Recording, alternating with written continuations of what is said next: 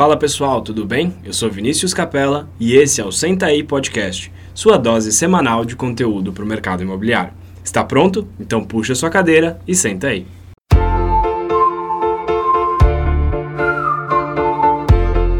Fala pessoal, bem-vindos a mais um episódio do Senta aí Podcast. Eu sou Vinícius Capella, estou aqui com o Vini Pinedo. Fala Vini. Fala pessoal, tudo bem? E hoje estamos aqui com uma convidada muito especial, que é a Raquel Trevisan, praticamente parente aqui, a gente compartilha o mesmo sobrenome. A maioria me conhece como Vinícius Capela, mas eu tenho Trevisan também. Raquel, bem-vinda, muito obrigado por estar aqui com a gente. Oiê, muito obrigada, eu que agradeço de estar aqui, é um prazer. Show. Raquel, para a gente começar, eu queria que você contasse um pouquinho da sua história, quem é a Raquel, eu sei que você tem 20 anos de mercado imobiliário, então eu queria ouvir um pouquinho como é que você entrou nesse mercado e toda a sua história. Bom, é uma história longa.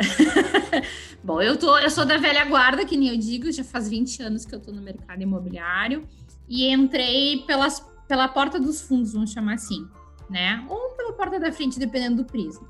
É, o meu pai é sócio de uma da imobiliária Taperinha, um dos três fundadores, só que nenhum dos fundadores um, trabalhou na imobiliária. Bem da verdade é essa. Meu pai era professor e advogado, o outro era advogado trabalhava num banco, o outro também advogado e trabalhava num banco. Três colegas de faculdade que se uniram para montar uma imobiliária. Uma história bem comum na maioria do, do, do país, várias imobiliárias começaram desse jeito.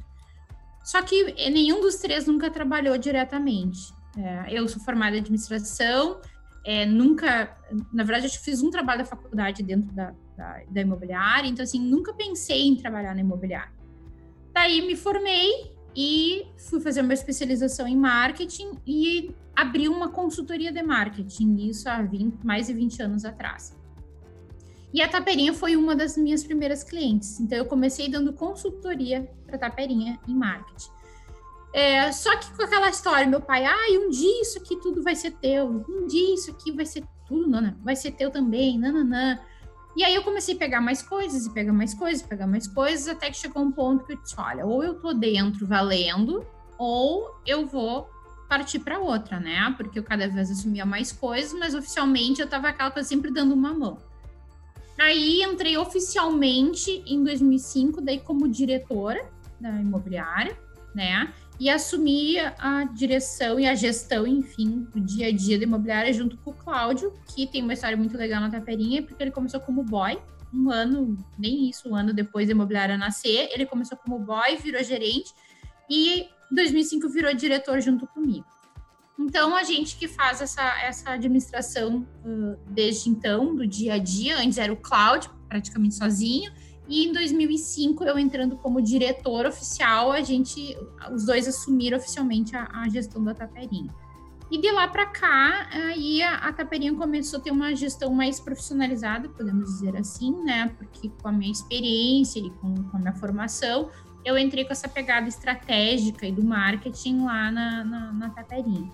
E aí, em 2000, fiz meu mestrado. Nesse meio tempo, eu fui fazendo mil coisas. A Taperinha sempre sempre tive outra coisa junto com a Taperinha, né? Fiz mestrado em marketing, dava aula em graduação, pós-graduação.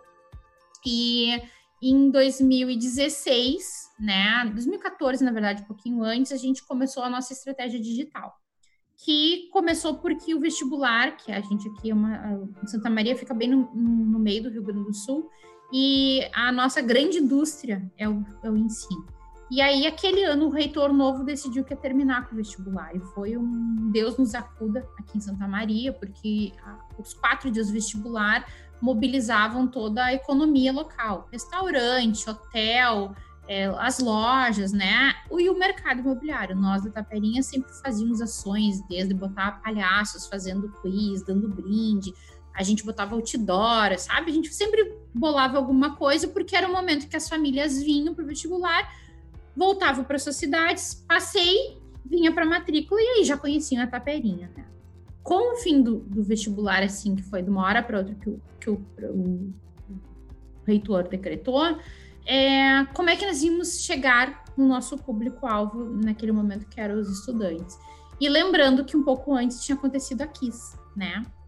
Que se alguém mandasse alguém do outro lado do, do Brasil colocar Santa Maria, vinha adolescentes mortos, era o que, que, que vinha de referência como nós. Então, é em 2014, é, é, faz parte da nossa história triste. É, e foi muito triste mesmo, com grandes repercussões dentro da, das empresas e da cidade.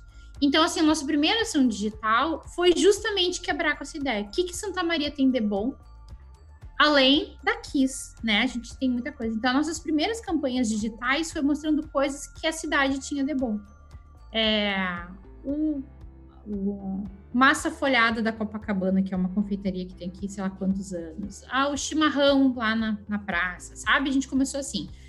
E aí o digital foi começando, ninguém fazia digital aqui na cidade, e até em termos de país, pouca gente tinha estratégias mesmo grandes definidas.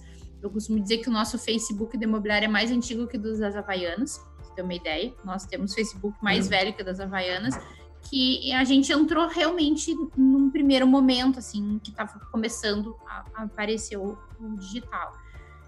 E aí eu queria entender como é que funcionava, e em 2016 eu fui fazer, porque eu não queria ficar na mão das agências, né? Eu fui fazer um curso de marketing digital porque eu tinha toda a base estratégica, mas, assim, entre aspas, do velho marketing.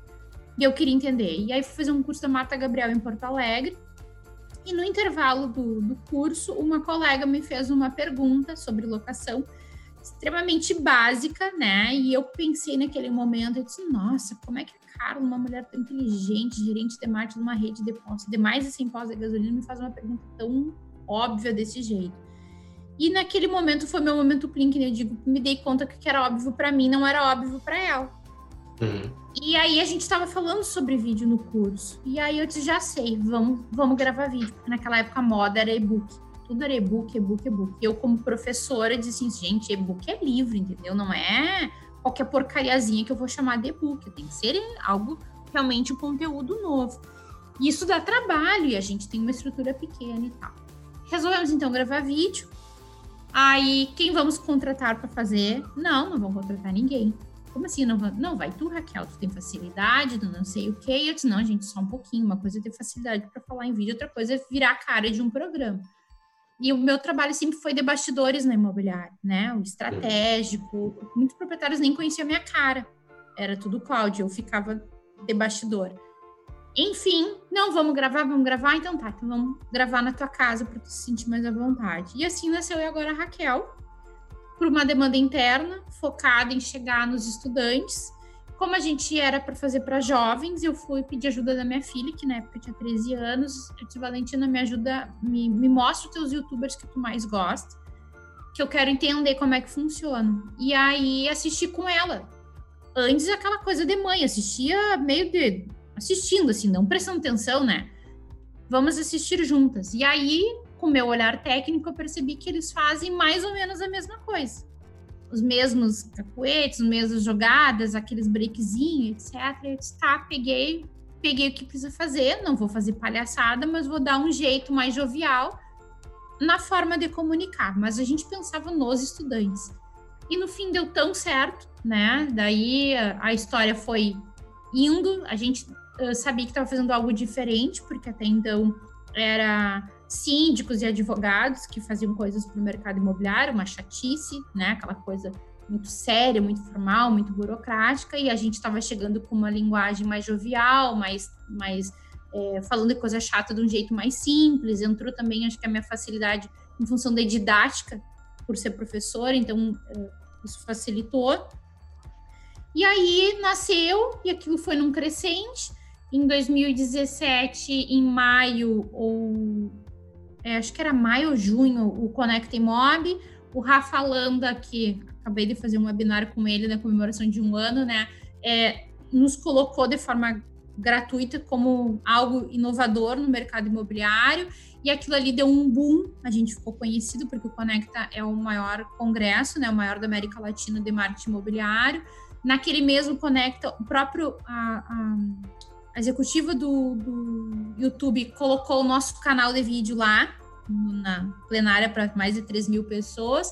Então aquilo deu um boom e coincidentemente no final daquele ano, em novembro, a gente se inscreveu e ganhou como o Top de Marcha DVB no Rio Grande do Sul na categoria comunicação. Então, assim, o ano de 17 foi o ano que a gente começou a colher os frutos de visibilidade, de ganhar repercussão, e dali para diante a coisa só cresceu de tamanho, de, de visibilidade, muita gente nos imitando, né? Então, é, colocou eu, Raquel e a Taperinha exposta para o Brasil inteiro, assim, né? Então, é uma história é, bem legal. Eu tenho muito orgulho dessa história, porque como é que uma, alguém lá do interior do Rio Grande do Sul, né, se tornaria conhecido como hoje eu falo com gente do Acre, de Belém do Pará, enfim, né, o Brasil como um todo, que é esse território que é maior que a Europa aí, de extensão, de diversidade, de tudo mais, né. Então, essa muito é a minha bom. história. Gostei, gostei. Raquel, eu imagino que a, a decisão foi tomada vamos lá, vamos começar a fazer vídeo, esse é o caminho, mas o desafio deve ter sido grande aí ao longo do caminho. Quais foram, quais foram os desafios que você passou quando você começou a gravar vídeo? É, qual era a sua sensação no começo? Ô Raquel, já queria emendar uma pergunta rapidinho. Aproveitando que o tópico é desafios, como é que você teve certeza de que o público jovem, como você disse, era o seu público? Que análises você fez para definir ele como um público-alvo seu? Tá, então vamos por parte. Primeiro que uh, a gente não tinha certeza, a gente definiu em questão da demanda do, do, do vestibular. A gente já tinha uma das nossas personas, sempre foi estudante, porque ele, ele é bem.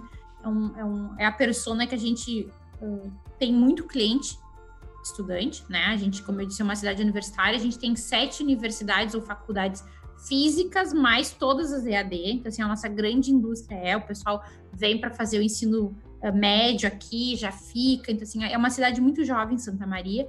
Então, assim, o estudante sempre foi um cliente-alvo para nós. E com a história do vestibular, essa era a nossa determinação, por isso que a gente pensou numa linguagem mais jovial, né? Uh, uh, vídeo, eu já percebi isso em casa com a minha filha, né? Que era uma grande tendência. A minha filha já não olhava mais televisão.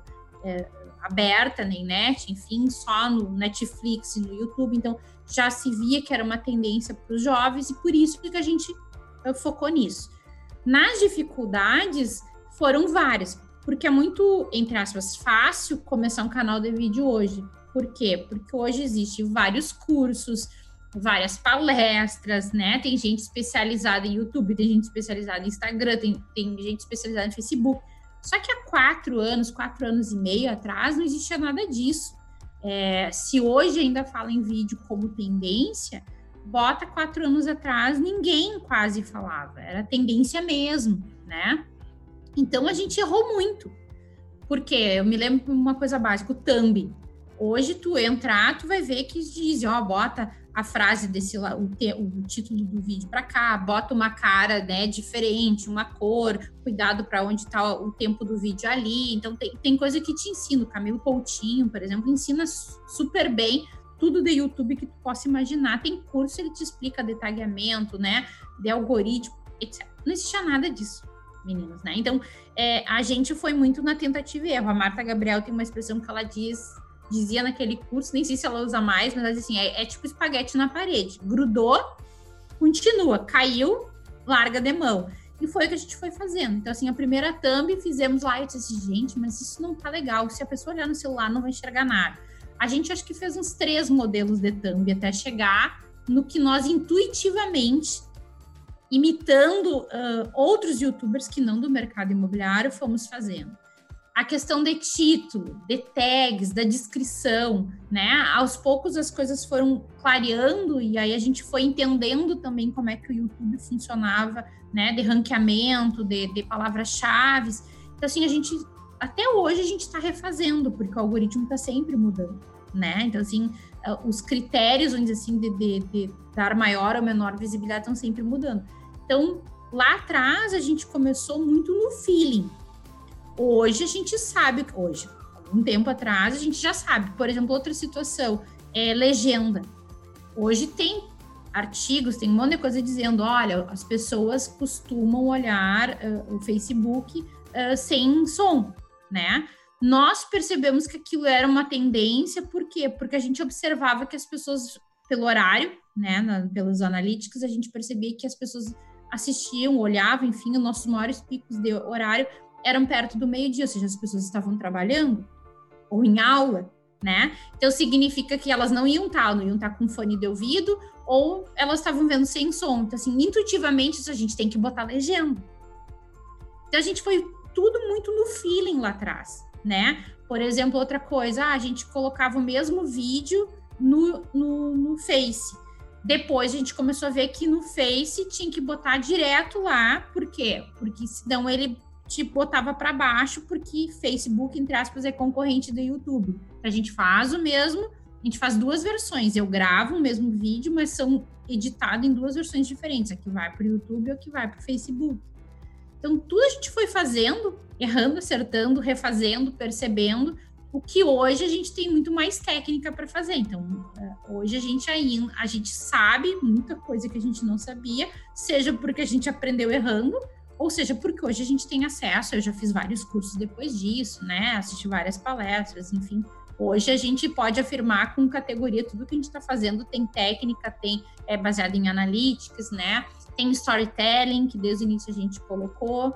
Assim, a gente uh, não tinha noção, eu não tinha nem equipe a noção de que a gente estava sendo tão inovador para o mercado imobiliário. Né? A gente foi fazendo para uma demanda interna, buscando focado na nossa persona né, e na, no nosso cliente mesmo, que era o estudante. Né? Não era só a persona no sentido, é o cliente mesmo. Então, assim, eu observava o que, que os jovens estavam fazendo e a gente ia imitando de certa maneira, né? Olhar o que, que os youtubers estavam fazendo, fazia igual. Por aquela coisa tipo assim, ah, se eles gostam do, da Kéfera, que era bombava na época, o que, que tem na Kéfera que eu posso fazer sem parecer ridícula ou sem parecer que, né? Eu, eu não tava falando. Eu tenho hoje 46 anos, eu tinha 40 e tantos, 42. Eu não ia estar fazendo papel de palhaça. Eu, eu era diretora falando de assuntos sérios, né? Contrato, fiança, uh, enfim, coisas chatas e sérias, mas a gente quis dar uma informalidade. Uh, olhando para trás, uh, hoje eu sou muito mais informal e muito mais natural do que eu era há quatro anos atrás. Mas há quatro anos atrás, o jeito que eu comecei, no feeling, sendo eu mesma, porque eu sou uma pessoa descontraída naturalmente, é, a gente é legítimo que a gente atirou no que viu, acertou no que não viu. A gente nunca imaginou que ia ter essa repercussão toda, né? Então, isso, é legal de, que as pessoas ouçam isso, porque às vezes é fácil olhar para hoje e dizer, ah, mas, né, hoje tem quatro anos de história que no digital é bastante coisa, né? Então, quem está começando não pode comparar com o que eu sou hoje. A gente botou um vale a pena. Olha lá os vídeos lá de trás e, uh, e vê como é que eu comecei, né? Então. Não, concordo. E, Raquel, quanto tempo levou para vocês começarem a ter resultado disso? Olha, depende do que tu entende primeiro como resultado, tá? Porque, a, com volta a dizer, a gente fez como demanda interna. Então, assim, a gente, num primeiro momento, como todo mundo que começa com redes sociais e vídeos e tal, os primeiros são os parentes, os amigos, os conhecidos que olham. Quando eu lancei, é, pela inovação e também porque eu não sou, não era, melhor dizendo, não era, né? Uma pessoa que me, tinha exposição tão grande. Eu, eu era uhum. uma pessoa conhecida na cidade, mas assim, eu sempre muito muito profissional nas coisas que eu estava fazendo. Então, assim, eu quebrei um paradigma. Muitas pessoas se surpreendiam comigo no, no, no, no vídeo, porque como assim? Ela é diretora da imobiliária, está fazendo vídeo dessa forma. Então, é, acho que no início chamou atenção é, das pessoas da cidade por, pelo, por ser o diferente.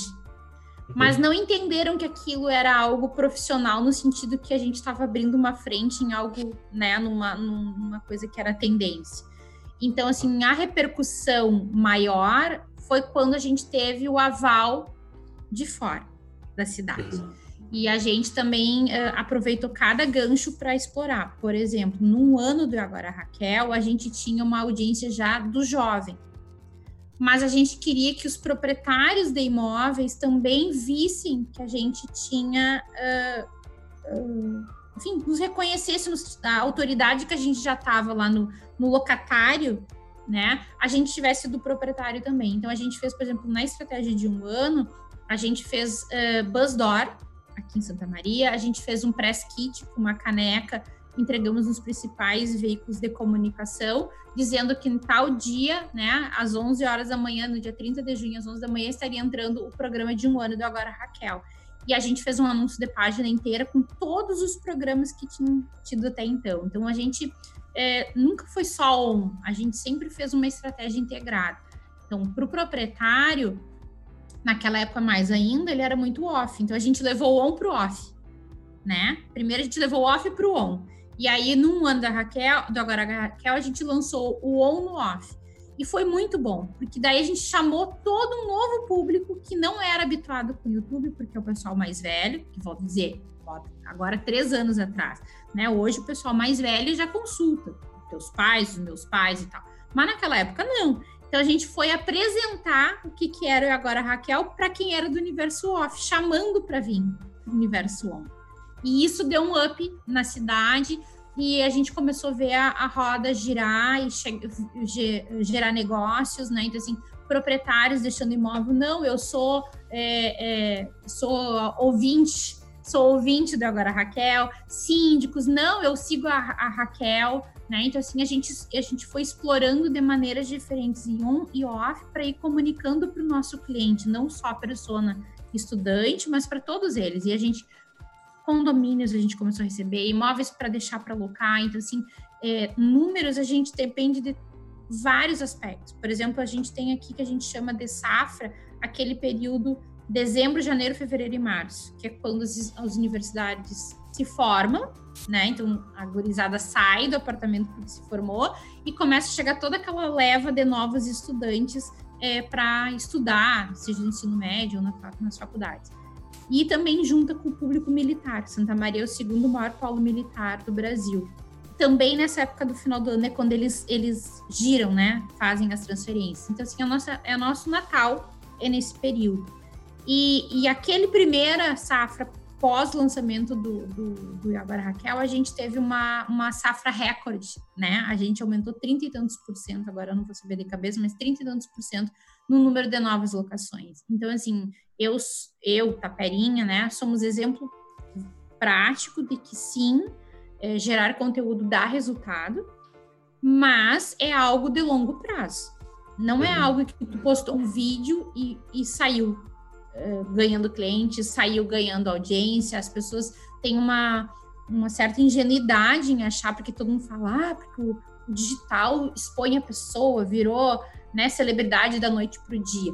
Ok, tem essas celebridades instantâneas, mas nós estamos falando de negócio, nós estamos falando né, de, de, de trabalho, gente, de ganhar dinheiro eh, sem falar bobagem. Né? Então, assim, eu costumo dizer que o nosso canal tem mais de 4 mil inscritos, praticamente só orgânico. A gente nunca fez campanhas botando um monte de grana. A gente faz pontual uh, ações de, de remarketing e tal né? Uh, a gente uh, ganhou tijolinho por tijolinho. A audiência que a gente não tem perda de, de inscritos no canal, muito, muito pouco, né? A maioria dos nossos vídeos tem like lá, tem compartilhamentos, né? Tem uma série de coisas. A nossa meta nunca, a nossa como equipe e eu, Raquel, nunca foi ser celebridade para dizer que eu tenho milhões de seguidores. A gente sempre fez uhum. para negócio né? Então, assim, claro que as métricas de vaidade, o nome já diz. Coça o ego, é, é gostoso da gente dizer que tem um monte de seguidor, mas não, não que isso seja uma meta. E, e a meta, então, é, é relativa, porque se eu falar 4 mil para um dessas uh, youtubers de adolescente, vai achar ridículo, porque eles falam em uhum. milhões. Só que eu volto, vamos para a realidade de imobiliários, né? Eu estou falando de fiador, falando de rescisão de contrato, eu não estou falando de viagem, eu não estou falando da sombra nova, do batom novo, que, é um que a gente tem uma. específico, né? É muito específico, exatamente.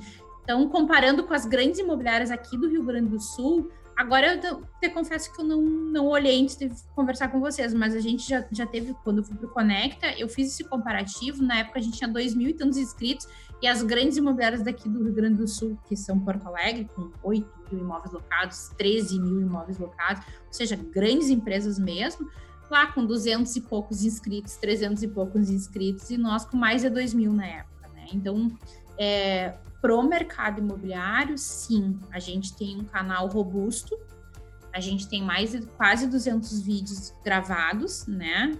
gravados já, chegou nisso, mas que já foi ao ar, né, quase 200. A gente está toda sexta-feira, rarissimamente a gente falhou uma sexta-feira, então isso é importante também, a consistência, né? Então, assim, toda sexta-feira às 11 da manhã tem vídeo novo. Com algumas exceções, por exemplo, sexta-feira santa, a gente posta na quinta, né? Quando tem alguma coisa assim que a gente sabe que é um dia que não vai ter muita visualização. Mas, assim, conto nos dedos as semanas que não teve conteúdo novo na época ali que eu tive meu câncer em 2018, a gente não sabia o que ia enfrentar pela frente, então eu deixei vários gravados, então para tipo assim, ganhando frente, a gente começou uma semana botando um novo, um antigo, um novo, um antigo para porque eu não sabia o que, que vinha aí pela frente. O que deu tudo certo, entrou na rotina de novo, acho que foi umas não foi acho que quatro, quatro ou cinco vezes que a gente colocou uh, conteúdo repetido, né? O resto tudo é... Uma das coisas que eu ia perguntar é isso: quanto você grava de antecedência? Hoje, por exemplo, você está falando aqui dia 3 de julho de 2020. Uhum. Quanto tempo à frente vocês têm de vídeo? No mínimo um mês. No mínimo um mês, sempre. Na verdade, o Camilo Coutinho fala que um canal de vídeo tem que começar com pelo menos oito vídeos, né? Uhum que aí vai na referência muito relativa, porque se eu faço duas vezes por semana, eu tô falando de um mês pela frente. O fato é que não dá para começar a gravar um vídeo e ficar esperando a repercussão para gravar outro. Se vai abrir um canal de vídeo, tem que ter, bota aí no mínimo quatro, cinco vídeos. Por quê? Porque se a pessoa caiu no teu canal por pesquisa, né? Porque acho que é importante, quando a gente fala em vídeo também tem algum, algumas nuances. Quando a gente está falando do YouTube, nós estamos falando de uma rede de pesquisa, como o Google. Então a pessoa entra no YouTube procurando algo. Então, por isso que a palavra-chave, o título, uma série de coisas é muito importante, porque quem entra, entra procurando algo no YouTube. Né? Uhum. É, então, se ela procura algo, caiu no teu canal, gostou do teu, da, teu canal, ela tem tendência ela querer ver outro, outro vídeo. Se tu gravou só um e ela diz, cadê? Não tem mais? ela, ela vai esquecer de ti, entendeu? Então, assim, fora que na questão prática, como já aconteceu, ficou doente, é, o câmera teve um problema na produtora, enfim, né? Então, assim, a gente sempre tem no mínimo quatro programas, ou seja, um mês de frente. Sempre, sempre. É, a gente tenta manter a mesma linha aqui no podcast para justamente não acontecer isso. No começo, né, Exatamente. né, Vini, a gente deixava um, um episódio por semana. Até a gente cair nesse desespero de e agora que a gente faz? Uhum. Correr, pro, correr pro carro, que era o lugar mais acústico que a gente tinha, que não dava tempo de ir no estúdio. Vamos gravar aqui mesmo qualquer coisa, vamos ver o que dá e beleza. Depois é, a gente começou é. agora a, a, planejar também, porque faz diferença isso. E Raquel, é, eu, eu tava dando uma olhada aqui. 200 e hoje vocês estão com 214 vídeos no ar. É Isso, muita tem uns que pergunta. São tem. Pode falar, pode falar. Não, que uns desses vídeos são vídeos institucionais e tal, né? Que não são todos do E Agora Raquel. O E Agora Raquel uhum. tem quase 200, né? E aí, mas ah, tu vai ver que no canal tem outros vídeos também além disso. Mas, por exemplo, uh, chuveiro pegou fogo, quem paga o conserto do imóvel? É uma pergunta muito específica. E a gente tem administradora também, a gente sabe que essas perguntas acontecem. Da onde você tirou as perguntas? Foi do dia a dia mesmo? Então, o cara ligou no escritório falando: Raquel, o chuveiro pegou fogo. como é, lá, que, como é que surgiu? Lá no início, eu volto a dizer, lá no início a gente não tinha. Quando tu cria um programa, ninguém sabe que tu tem programa, como é que tu vai estar com dúvidas uh, que alguém te mandou, né? Uhum. Então, lá no início, a gente pegava situações que aconteciam na imobiliária, as perguntas que a gente mais ia, né? Ou coisas que a gente achava importante tirar dúvida. Assim, os primeiros programas eram coisas que aconteciam reais na imobiliária, mas que a gente criava um nome fictício. Ah, o Vinícius mandou a pergunta, não sei o quê. O Vinícius era fictício, mas a situação tinha acontecido. Com o passar do tempo, é, a gente recebe perguntas reais, é isso aí mesmo, e elas são bem específicas, né? É, muitas eu, eu, eu, que respondo todos os, os comentários que tem no, nos vídeos, sou eu, Raquel, que respondo. É, e, e, volta, vira e mexe, assim, as pessoas vão no, no preciosismo da coisa, assim é meio casos de família. Tem alguns e-mails que eu recebo que não pode nem virar ah, pergunta, assim. O pessoal abre o coração. Raquel, a minha mãe casou de novo, é, é, ela é usufrutuária, eu e meu irmão somos donos do imóvel, o, o meu novo padrasto vai ter direito ao apartamento, sabe? As, as, coisas assim, bem. Então, às vezes eu não consigo, ou porque é uma coisa muito íntima, às vezes é porque eu já falei sobre esse vídeo e esse assunto, nessa perspectiva, é, às vezes eu transformo uma pergunta, às vezes, em dois vídeos, porque às vezes as pessoas tão, são tão enroladas ou fazem tão uma novela para perguntar as coisas. Eu disse, olha, disso aí a gente pode fazer dois vídeos. Então, assim, eu faço transformações às vezes, ou pego parte da pergunta da pessoa, mas eu te digo que mais de 90%, diria, são todas perguntas reais. Perguntas que as pessoas me mandam mesmo. Então, assim, eu vou recebendo e-mail, respondo e vou botando. Então, assim, quando eu vou me preparar para gravar, que também tem isso, a questão que, da prática, né? Lá quando eu comecei, a primeira manhã eu gravei dois vídeos. Eu tive diarreia na noite anterior, fiquei super estressada, nervosa, eu tava em pânico de gravar. Hoje eu já consigo gravar, eu já gravei, meu recorde foi sete vídeos em duas horas. Caramba! Uhum. Então hoje eu faço. É, é, eu tenho prática, eu digo assim, eu, eu gravo, se eu noto que eu não gostei, eu nem espero o diretor dizer nada. Não gostei, vamos de novo. Eu respiro e sigo o baile, entendeu? E a câmera nem desligou. Então, aquelas, uhum. aqueles cacoetes, aquelas brincadeiras, é, não é forçado. Eles gravam porque, ih, falei porcaria, vamos de novo. E eu faço caras e bocas. E aí eles continuam gravando e aquilo vira as gagzinhas que eles colocam no meio do, do vídeo. Então, a prática vai levando, né? E, e, mas é um trabalho que eu costumo dizer assim, que as pessoas acham que simplesmente a parte mais difícil é ligar a câmera. E não é. Existe muito trabalho. Trabalho de pesquisa nos uhum. temas.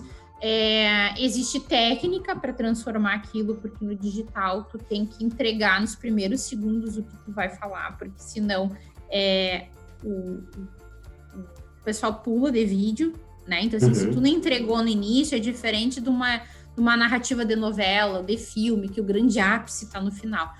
Quando a gente está falando digital, tu tem que entregar já nos primeiros segundos para saber se a pessoa vai querer ficar te ouvindo ou não, senão ela pula de vídeo literalmente em um clique, né? Então a gente tem a técnica do storytelling que a gente coloca. É, eu faço, eu faço, eu sou nisso, eu sou bem offline, eu faço no papel, é, mostro para as equipes, então, se é um assunto que tangencia a contabilidade, eu mando para a contadora revisar. Se é coisas que tem questão jurídica, vai para o jurídico revisar. É, se é de locação, eu troco ideia com a equipe de locação. Então, assim, nunca sou eu sozinha com a pergunta. Claro que com a prática, algumas coisas eu tenho eu faço pesquisa na internet, vejo se tem outros vídeos sobre aquele assunto, né? Mas, como tu disse, ah, é muito específico. E é importante falar disso, Vinícius, porque é, nossa, nosso objetivo nunca foi ter o grande canal ou ter milhões de seguidores ou monetizar o canal. Nosso objetivo uhum. sempre foi educar o mercado, né? Ensinar Sim. sobre o mercado imobiliário. Então tem vídeos ali que se tu vai olhar, tem pouquíssimas visualizações sobre assuntos que praticamente ninguém pergunta, porque é uma coisa específica do específico do específico mas que a gente fez justamente porque faz parte do mercado imobiliário, isso existe na lei e é importante estar tá lá. Então está registrado que quem um dia for pesquisar, tem um vídeo do Agora Raquel sobre o assunto. Né? Muito então, bom. Assim, é, é, isso é importante de falar, porque às vezes eu acho que as pessoas estão indo para o vídeo pela razão equivocada. Ou uhum. pelo menos uh, uh, uma ilusão do que tu vai encontrar. É trabalho, é, é muito trabalhoso, é muito específico cada rede tem um jeito, né? Então, assim, YouTube é uma, uma ponta, Facebook é outra, cada vídeo daqueles tem uma equipe por trás, né? Então, é um trabalho bem, bem grande de várias pessoas. Eu sou quem mais apareço porque eu gravo e eu que faço o tema, vamos dizer assim, em cima da, da, da pergunta. Mas tem edição, tem a legenda, tem a, os, os, GIFs, né, que aparece ali, a, os letters, enfim, né? Tem o áudio, é muita gente junto, desde, desde a posição, a roupa que eu uso é pensada, né? Se é um tema mais sério, então eu procuro é, roupas mais sóbrias. Se, se a gente procura, por, exemplo, por isso que eu perguntei para ah, vocês vão, vão gravar porque hoje aqui tá frio, né? Então, assim, eu não posso gravar com uma manta como eu tô aqui hoje, toda entrochada, é, para alguém que está lá no, no, Belém do Pará, 40 graus, vai estar tá me assistindo, vai ter agonia de me ver. Então, assim, No inverno eu passo frio, porque ligo o ar-condicionado no quente para poder gravar. E no verão eu passo muitas vezes calor, porque eu não posso botar uma roupa casada demais, entende? Então, sim, tem estratégia no que a gente faz. Não é simplesmente ligar a, a, a, câmera, a câmera, e achar que, que pronto, tá feito. Gravei o vídeo, posta. Não, tem muito trabalho, muita estratégia, muito sabendo o que a gente está fazendo. Principalmente você, hoje, né? Você faz script, Raquel? É, faço roteiro. Eu não tenho, por exemplo, teleprompter. Que nem diz, ah, não, eu não tenho isso. Se tu me, me disser, uhum. Raquel, fala exatamente isso, não vai sair nunca igual que tu me pediu. Eu tenho um roteiro, né? Que, como eu digo, como sou eu que preparo, eu que escrevo, faço ali, mostro, divido com a equipe. A gente tem um grupo de WhatsApp, eu tiro foto do meu papel e mando para eles, para eles, se eles entenderem. Meu teste é o Rafael, que é o câmera. Se eu gravando, veja só, eu já escrevi, já mostrei para as equipes de locação, jurídico, enfim, já mostrei para a equipe que faz parte do Agora Raquel, que vai, né, uh, transcrever o vídeo, toda essa história e às vezes eu chego com isso, gravo, porque é um roteiro para me basear, mas eu não tenho uhum. decorado aquilo. E às vezes eu me enrolo falando, sabe? Uh, o raciocínio foge, ou eu, eu venho um exemplo, eu quero explicar e aí mais complico. E às vezes eu gravo e eu olho para o Rafael, que é o câmera. Ficou claro? O Rafael, não entendi. Se o Rafael, que é o câmera, que não é do mercado imobiliário, não entendeu, é porque o público não vai entender. E hoje é a mesma equipe desde que começou. Então, assim, hoje o Rafael não precisa nem falar. Eu tô olhando eu vejo a cara dele se o Rafael não entendeu. Ele, não entendi. Então vamos de novo. E a câmera uhum. continua rodando. Eu paro e vamos, sabe? Então hoje é tudo mais ágil. E a gente tem muito, muita integração entre a equipe. Então, assim, tudo isso facilita também, né? Que quem vai começar, naturalmente, não vai ter isso. E é normal. Sem dúvida. Uhum. Ô, Raquel, fiquei fazendo pontos assim na minha mente de tudo que você foi falando e que a gente pode uhum. deixar super aplicável para um corretor, por exemplo. É, então a gente sabe que muitas vezes um corretor não tem acesso a materiais de, de equipamentos de alta qualidade para produzir um vídeo, ou muitas vezes não tem uma técnica. Assim, por mais que seja fácil, como você falou, é fácil a gente pesquisar, achar um curso. Inclusive, né, vale até citar para os ouvintes, a gente só está tendo esse podcast porque a gente se conheceu num curso de marketing. Então é a gente buscou uma é especialização e ali conseguiu fazer um networking. Isso já deixa de ser uma dica que eu consegui perceber pelo que você falou. Sempre renovando. Sim. Sempre buscando Sim. mais conhecimento, sempre entendendo mais do mercado que você está atuando, né? A gente falou de público-alvo, você tinha uma base de um público-alvo e você foi adaptando ele e continua em constância, em constante adaptação, né? E uma coisa que eu achei interessante que a gente fala muito para nossa equipe, para todos os nossos ouvintes com frequência, é que é o começo. Você tem que começar algum momento. Então a gente fala, a gente falava desde sempre. O podcast existe, vai fazer um ano agora.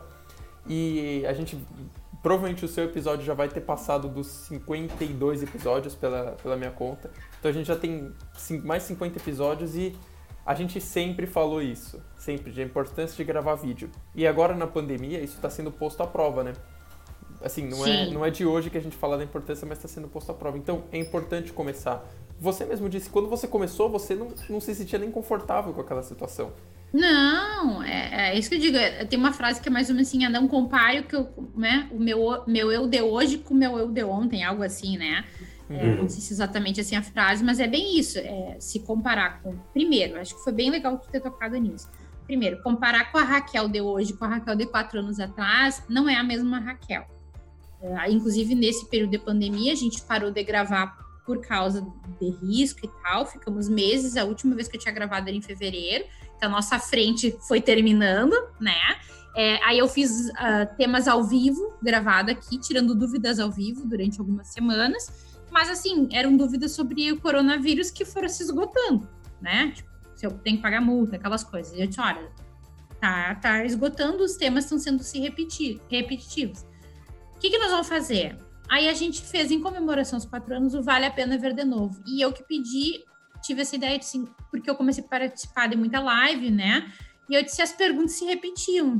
Eu disse, a gente tem que mostrar que a gente não começou sabendo. Que a gente não começou é, do jeito que a gente está hoje. Então a gente fez o Vale a Pena Ver de Novo. E o primeiro vídeo do Vale a Pena Ver de Novo é o primeiro vídeo que eu gravei do Agora Raquel. Então tá lá Procurem que tem uma agora, tem uma, uma série, vale a pena ver de novo, em que a gente editou e, e brincando em cima do vídeo mesmo. Olha, não existiu oiê, olha como a Raquel tá nervosa, tipo assim, era eu tirando sarro de mim mesma, né? Na, na, a gente, eu não, né? Eu e a equipe tirando sarro de mim, né?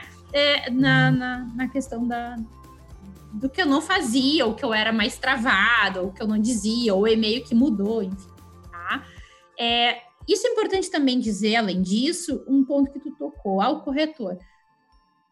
Quando a gente fala em vídeo, não é só e agora Raquel. Em que sentido? Agora Raquel, sim, ele é um produto mais elaborado, ele tem produtora, tem, né, a agência faz edição, tem é, é, cuidado com o figurino, eu vou me maquiar em maquiador, né? Toda essa função aí é um produto mais elaborado e isso tem o nicho dele, tá? Mas quando a gente fala de vídeo, o vídeo é muito mais amplo.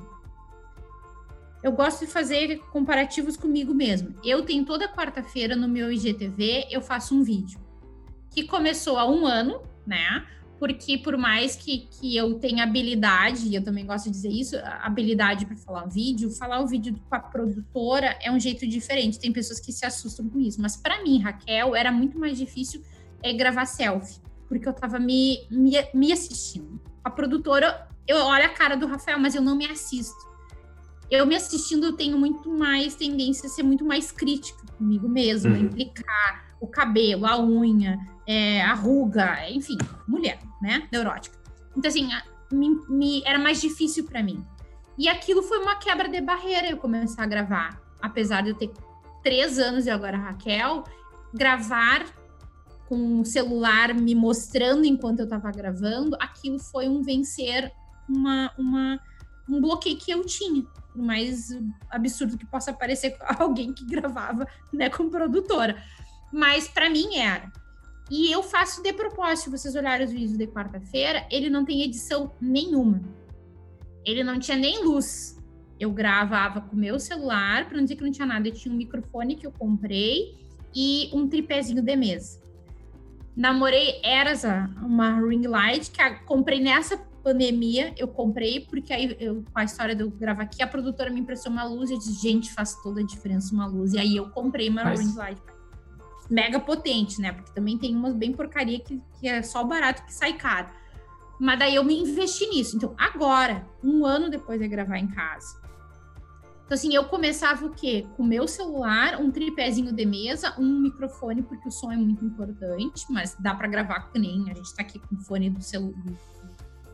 De ouvido mesmo, né? Com o microfone dali, fica o fio aparecendo, mas dá para gravar, né? E eu ia contra uh, a, perto de uma janela, ser um dia nublado era mais complicado, acendia todas as luzes da casa, enfim, e procurava o melhor, entre aspas, cenário, porque isso eu aprendi fazendo agora a Raquel.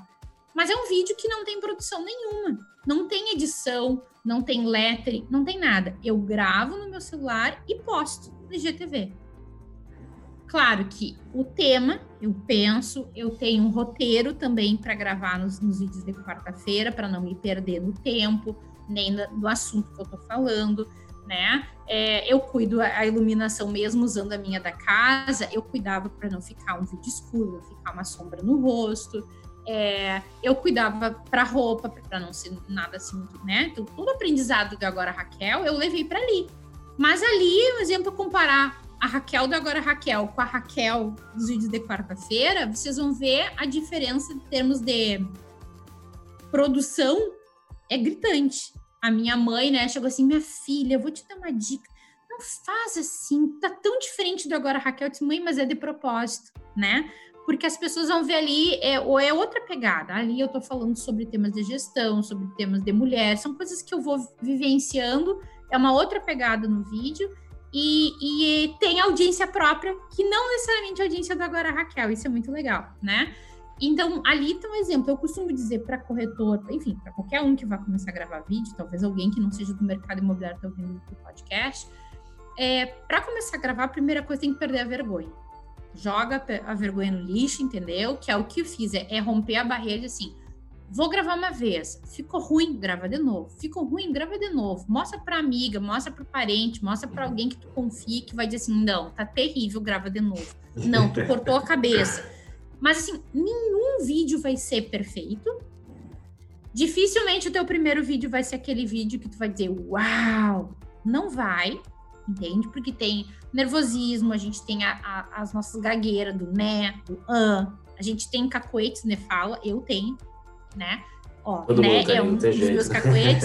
meu, um dos meus cacoetes é o né. Então, assim, a, eu tento maneirar, mas a gente acaba repetindo.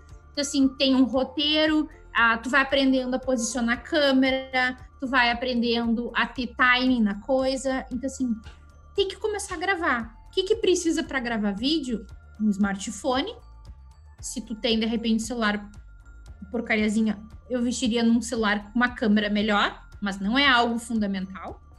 É, eu costumo dizer que um corretor, né, especificamente, tem que ter um bom plano de 4G, porque quando a gente fala de vídeo, a gente está agora vídeo de conteúdo, corretor, enfim, com produtora, maior ou menor grau de profissionalismo, mas a gente está falando de vídeo do imóvel, que é o corretor poder ir dentro de uma obra ou dentro de um apartamento, ligar o smartphone dele e filmar aquele imóvel e postar ou mandar direto para o seu cliente.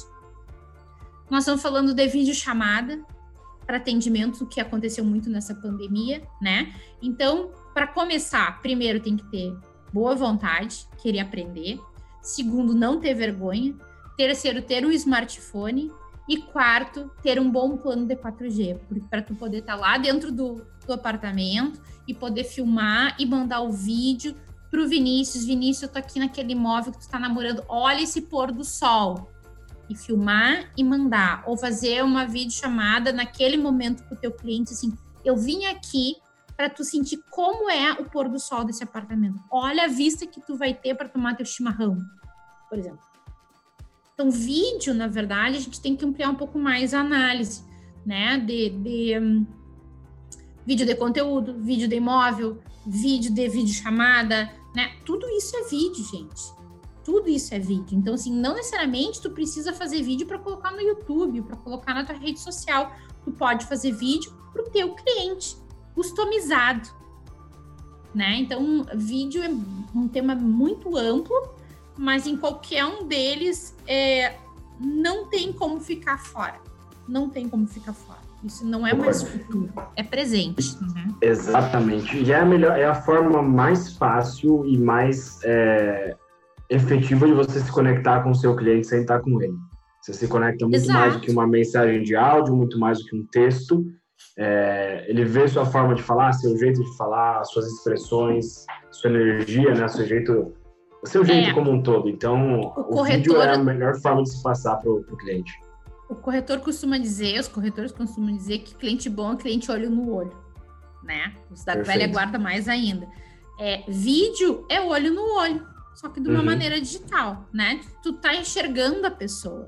A pessoa vê o teu olho, vê a tua expressão, vê uh, os teus gestos, enfim. É o olho no olho, só que tem uma tela entre vocês. Então, assim, o vídeo, ele, ele, ele tem milhares de possibilidades, né? Milhares. Às vezes, ah, porque então a Raquel tá falando que tendência é vídeo, tem que gravar vídeo. As pessoas associam com isso, com um canal no YouTube. Não necessariamente. Não é. Uhum. E também outra, ah, ok, é tendência, mas se tu acha que tu não é, tu é uma pessoa que fica bloqueada, né? Uma coisa é tu ficar nervosinho com friozinho na barriga, outra coisa tem pessoas que ficam realmente bloqueadas na frente de uma câmera. Por que uhum. se agredir? Gera conteúdo. Ah, daqui a pouco sei escrever muito bem. Faz blog, sem tirar fotos maravilhosas. Cria um Instagram com as tuas fotos maravilhosas, ou no teu Instagram, mostra as tuas fotos maravilhosas dos imóveis, dos recantos do teu imóvel.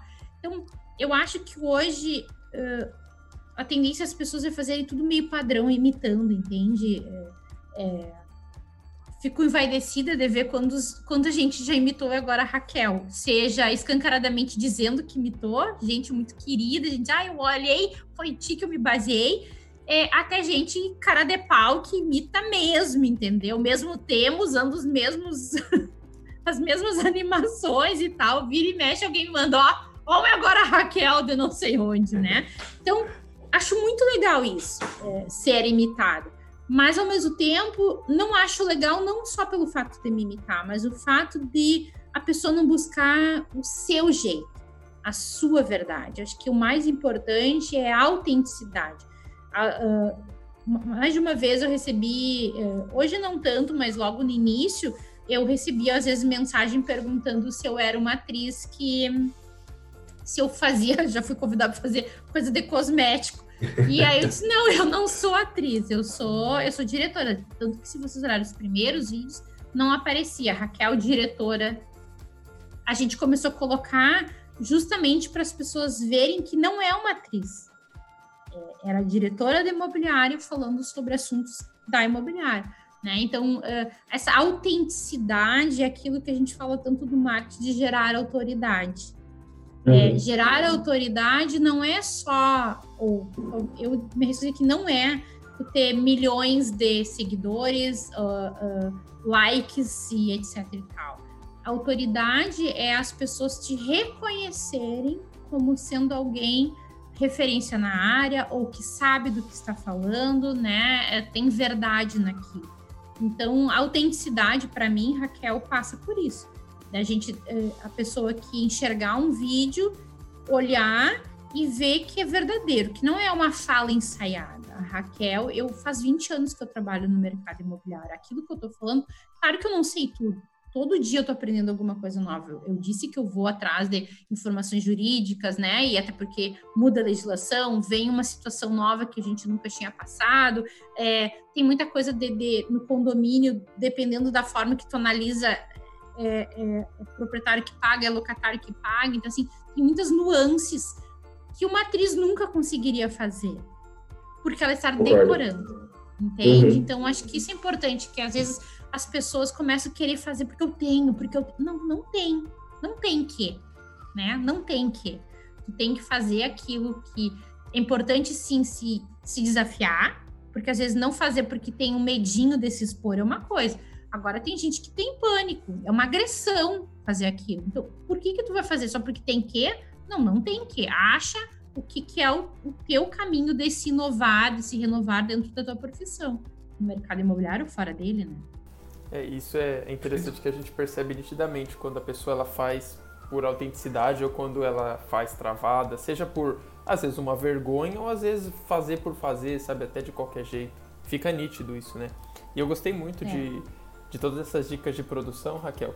Mas assim, aqui no Sentaí, a gente tem uma tradição, que é o convidado passar três dicas. Isso é, as três top dicas da Raquel.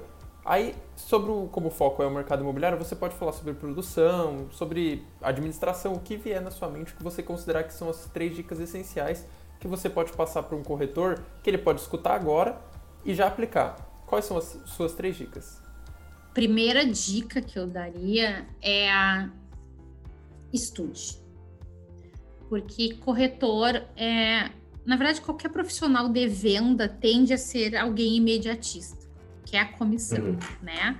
Que não é errado isso, não é esse o ponto, mas assim, no imediatismo, é, quem entrou no mercado imobiliário lá no boom compravam de nós, não era a gente que vendia, eu costumo dizer, né? Porque era uma demanda reprimida, a gente vendia super fácil. Então eu costumo dizer que compravam de nós, não existia um grande esforço de venda.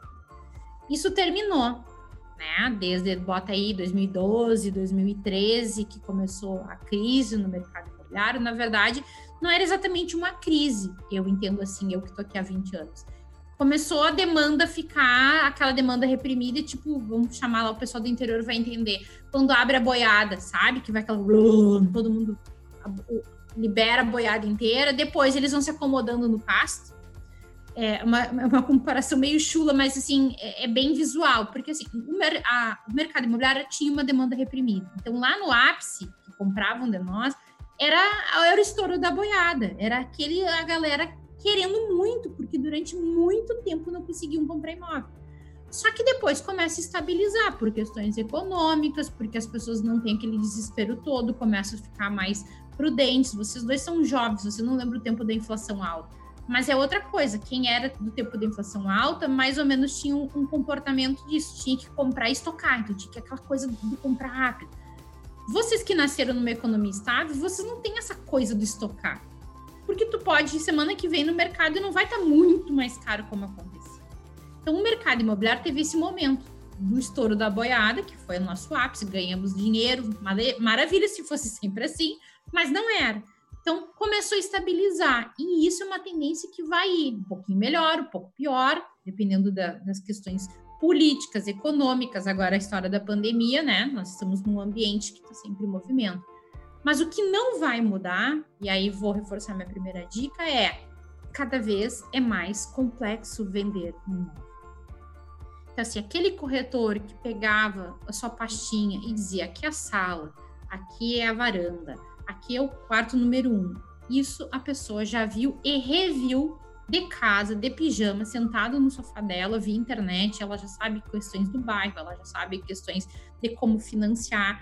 É, não que ela saiba às vezes correto, como eu costumo dizer, mas ela, quando chega no imobiliário no corretor, ela já tem várias informações, ela já pesquisou, a jornada dela já está da metade para o fim. Então, esse corretor, essa corretora, precisa ser alguém muito qualificado. E só é qualificado quem estuda quem aprofunda o seu conhecimento, né? Quem se, se uh, especializa. Então, assim, eu vou ser um corretor da minha casa, minha vida. Eu vou ser uma corretora de alto padrão. Eu vou me especializar em imóvel pronto. Eu vou me espe especializar em imóvel na planta, né? Então, assim, estudo. Não tem outro jeito. Essa história brasileira é meio ilusório de achar que é, vai trabalhar pouco e ganhar muito. Corretor e corretora ganham uma bela de uma grana se trabalhar direito né? É uma profissão que tem pouca barreira de entrada, tu não precisa ter um curso superior. Tu tem que ter o TTI, que a gente vai ser bem sincero, não é uma coisa que qualifique ninguém. O TTI tem, dependendo do lugar do país, tu vai lá, faz pela uma prova pela internet, pagou a carteira do Cresci do Cresce, dependendo do país, da, do lugar do país, tu saiu trabalhando.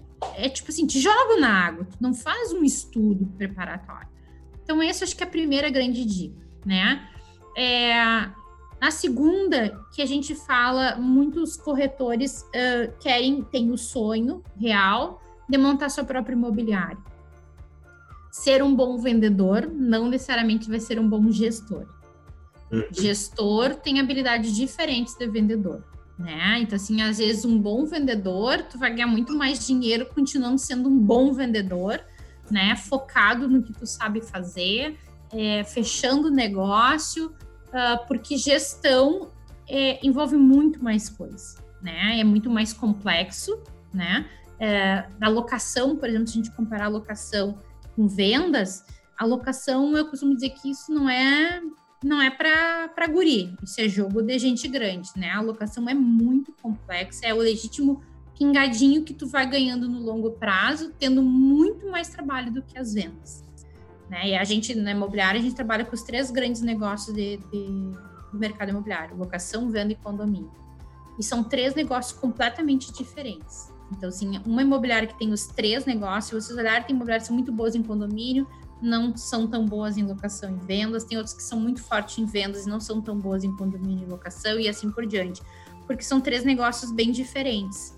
Então, eu acho que é, estudar, é, separar que nem sempre um bom vendedor vai ser um bom gestor, e se for para ser gestor, é muito mais complexo ter a sua própria imobiliária, né?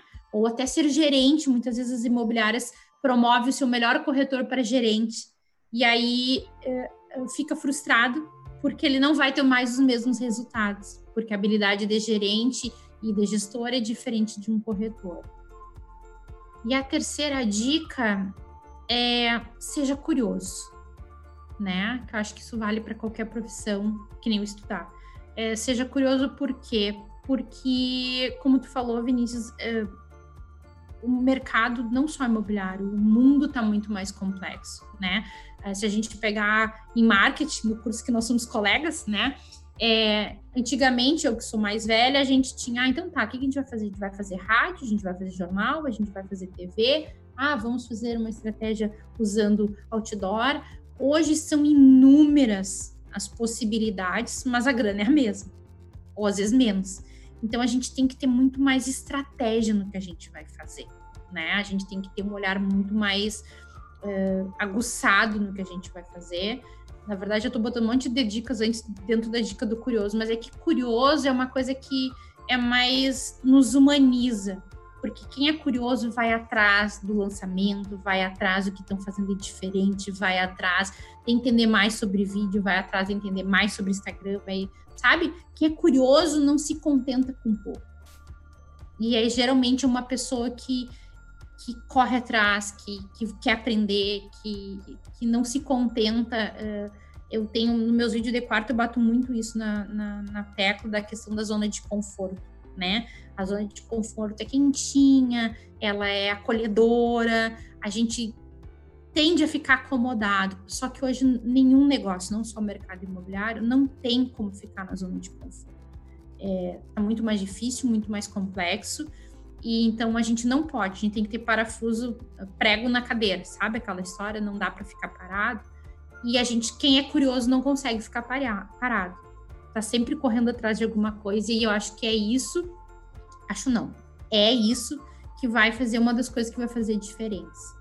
É, profissionalmente, na tua própria vida, né? De, de, de, de ver o que está tendo de diferente acontecendo, onde é que tem uma construtora nova que eu posso trazer, é, onde é que tem um curso que eu posso fazer. Quem é curioso está sempre atrás. E isso dá longevidade, e isso nos diferencia dos robôs, né? Que, é um, se fala muito da substituição da, de todas as profissões por robôs. É, a Marta fala isso, a nossa professora, né? É, mas uma coisa que não vai tirar nunca de um robô é a criatividade. E quem é criativo é curioso. Então, uma coisa, na verdade, está tá intercalada na outra, né? Acho que eu falei muito mais do que três, mas tudo bem. São boas dicas, tá ótimo.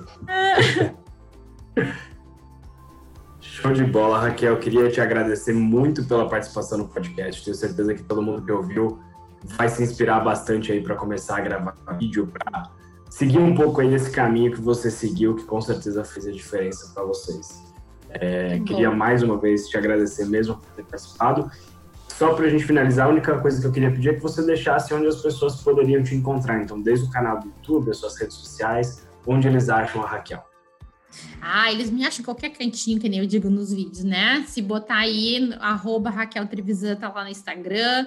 No YouTube eu tenho tanto meu canal, que o meu com o meu nome mesmo acaba ah, que eu não abasteço tanto como é agora Raquel, né? Bota lá e agora Raquel, tem lá todos os vídeos para tirar é, dúvidas do mercado imobiliário. E a gente tá começamos no programa de, de quatro anos, uh, uma vez por mês agora. Eu não sei quando é que vai ao ar esse podcast, mas enfim, se foi até antes do final de julho, dia 31 de julho, a gente tem webinar de novo. A gente vai trazer toda a última sexta-feira de cada mês. A gente traz um convidado para falar sobre o mercado imobiliário, porque a gente não falou aqui, mas o e agora a Raquel ganhou um público no, do pessoal que trabalha no mercado imobiliário, que aprende uhum. lá, né, o que não ensinaram do curso da TTI. Então a gente criou uma vez por mês um programa que é o webinar, é o, é agora Raquel Talks, que a gente vai trazer um convidado. O primeiro foi o Rafa Landa, né, que acho que dispensa apresentações, é uma figuraça que sabe tudo de mercado imobiliário, mora em Portugal. E o próximo, dia 31 de julho, é com o Diego Ramos, que é uma referência em fotografia no mercado imobiliário, dando dicas de fotografia para quem trabalha. Então, segue lá no canal, se inscreve para receber todas as dicas ali, quando está entrando vídeo novo e tá atualizado. Mas eu tô no LinkedIn, tô no Facebook, só botar Raquel Trevisan lá do E Agora Raquel que eu apareço e sou eu que respondo todo e qualquer Dúvida, pode me chamar que sou euzinha que respondo. Show de bola. Obrigado mais uma vez, Raquel, e obrigado a todos os nossos ouvintes. Espero que vocês tenham gostado desse episódio. E qualquer dúvida, sugestão que vocês tiverem, vocês podem me mandar uma mensagem pelo Instagram, arroba capelavini, capela com dois L's, ou no meu e-mail, viniciuscapela.remaxcomplete.com.br. E se vocês tiverem qualquer outra dúvida ou qualquer outra sugestão e quiserem falar diretamente comigo, o meu Instagram é vini_pinedo ou no meu e-mail, que é viniciuspinedo@remaxcomplete.com.br. Muito obrigado, Raquel, mais uma vez pelo, pelas dicas e por esse excelente bate-papo. E muito obrigado aos ouvintes também e até o próximo episódio. Obrigadão, eu que agradeço. Beijo, pessoal.